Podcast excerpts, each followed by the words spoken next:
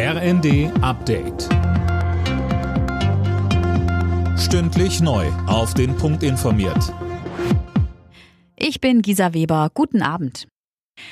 Deutschland plant weitere Waffenlieferungen an die Ukraine. Das hat Verteidigungsministerin Lambrecht in der ARD angekündigt.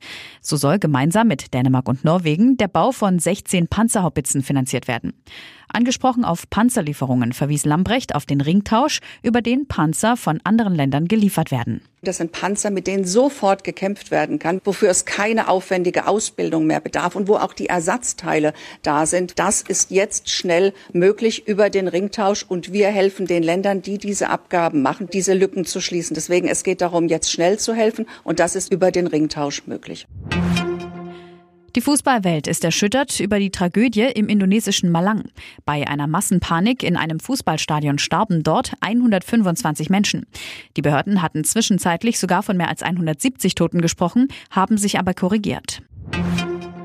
Die Ukraine feiert einen wichtigen militärischen Sieg in einer der Regionen, deren völkerrechtswidrige Annexion Putin gerade erst verkündet hat. In der Stadt Liman sind keine russischen Truppen mehr, so Präsident Zelensky, der auch die Rückeroberung weiterer Gebiete in Aussicht stellt.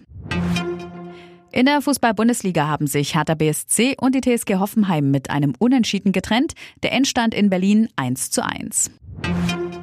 Und Formel-1-Pilot Sergio Perez hat sich beim großen Preis von Singapur den Sieg gesichert. Hinter dem Red Bull-Fahrer kamen die Ferrari-Piloten Charles Leclerc und Carlos Sainz ins Ziel.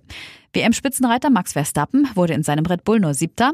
Damit ist die Titelentscheidung vertagt. Alle Nachrichten auf rnd.de